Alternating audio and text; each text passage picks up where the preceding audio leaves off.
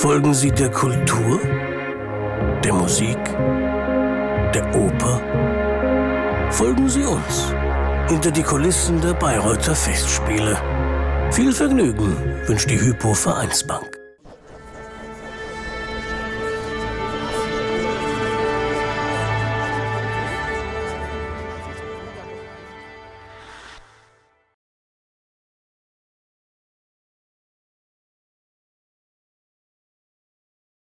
Herr Laufenberg, Parsival, Regisseur dieses Jahr.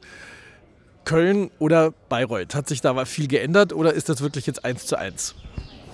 Eins zu eins natürlich nicht. Außerdem entwickelt man ja mit der Zeit immer noch äh, Dinge weiter. Man überprüft, ob die Ideen noch stimmen. Aber im Großen und Ganzen ist das Konzept durch das Zeitgeschehen eher dringender geworden und man musste nicht so viel ändern. Der Bühnenbildner hat auf alle Fälle natürlich das Bühnenbild angepasst in den Farben, in den Dimensionen. Diese Bühne kann ja auch ein bisschen mehr als die Ersatzspielstätten der genannten Oper und ähm, insofern äh, hat sich auch noch einiges getan.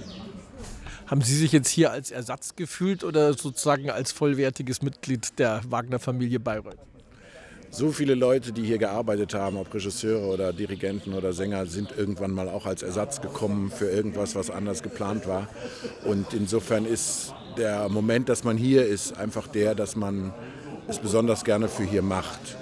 Und äh, wenn es dann da steht, war es in Bayreuth guckt man, wenn man selber Intendant ist, ein bisschen anders quasi äh, da drauf, als wenn man nur als Regisseur kommt äh, und sozusagen immer nur fordert?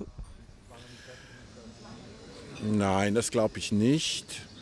Es ist so, mit den Jahren als Regisseur entwickelt man äh, eine gewisse äh, Überlegung, was wichtig ist, was nicht wichtig ist, welche Kräche sein müssen und welche man besser weglässt. Nicht nur der Atmosphäre wegen, sondern auch, dass man die Kräfte in das reinsetzt, was man eigentlich machen will, nämlich die Kunst.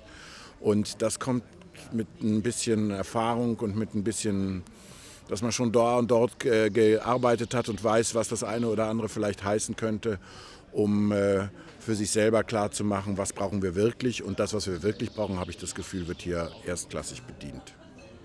Also die, sozusagen die alte Legende, dass ähm, nichts ist unmöglich und wir machen es möglich, das gilt in Bayreuth, soweit es möglich ist, immer noch.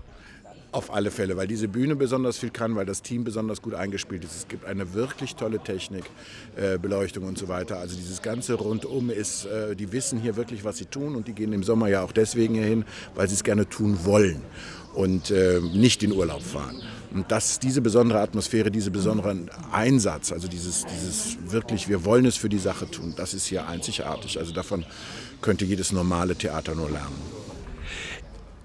Ändert sich gerade hier auch äh, bei den akustischen Verhältnissen dann nochmal was im Konzept, dass Dinge doch anders gemacht werden müssen, dass sie länger dauern müssen, kürzer äh, sein müssen? Ähm, oder spielt das dann für die szenischen Vorgänge gar keine Rolle?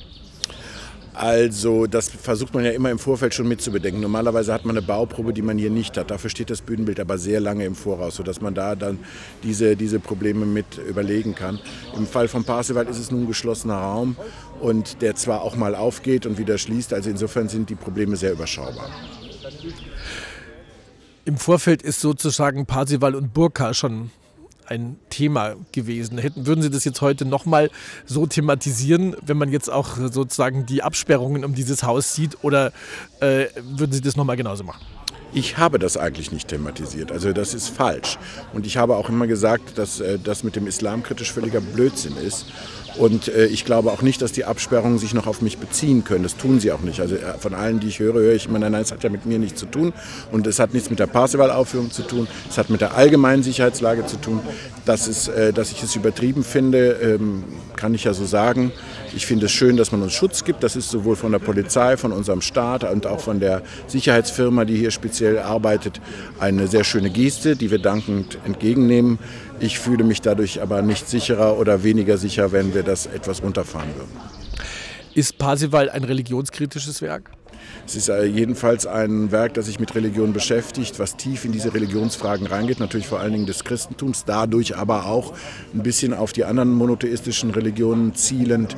Ähm, und sicherlich ist es kritisch, wo Kirchen sich verfestigen, wo Religionskriege geführt werden, wo das Leiden, die Folter, das sich ins Fleisch des Menschen schlagen mit dem Göttlichen zusammengedacht wird. Da versucht Wagner dazwischen zu kommen. Und die Empathie, das Positive, das dem Menschen zugewandte zu erhalten.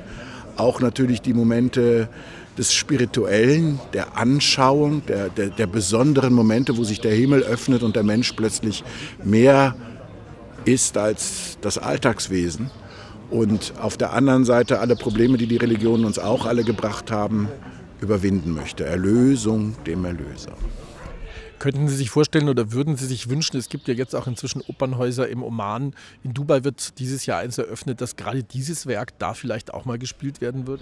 Also wir waren ja mit der Entführung aus dem Serai im Irak, in Suleimania und was die Leute da aus der Mozartschen Musik, auch aus dem, was da an Humanismus, an Freiheitsidee, an Utopie von, von Liebe und, und persönlicher Befreiung eben drin ist, das haben die so toll angenommen. Und dann, wenn, man, wenn Sie sehen, was diese Werke in diesen Kriegsgebieten machen können, dann ist es natürlich ein großer Traum, dass in den in Syrien, im Irak, von mir aus auch irgendwann, wenn die Mullahs vielleicht doch irgendwann zur Vernunft kommen, in Teheran oder wo auch immer, äh, diese Werke auch gespielt werden können, weil sie wirklich Botschaften enthalten, die die Menschen da in ihren kriegszerstörten Seelen wirklich brauchen. Es ist auch in Wiesbaden zum Beispiel zu sehen, wenn wir haben Gruppen aus syrischen Flüchtlingen äh, und da geht die Spanne wirklich vom Liebestrank bis Zimmermann und mit allem, was dazwischen ist. Da sagen viele Leute, wir hätten vor einem Jahr noch nicht geglaubt, dass wir jemals uns mit Oper beschäftigen, mit klassischer Musik und dass es jemals ein, unser Bedürfnis sein könnte, diese Kultur in uns aufzunehmen.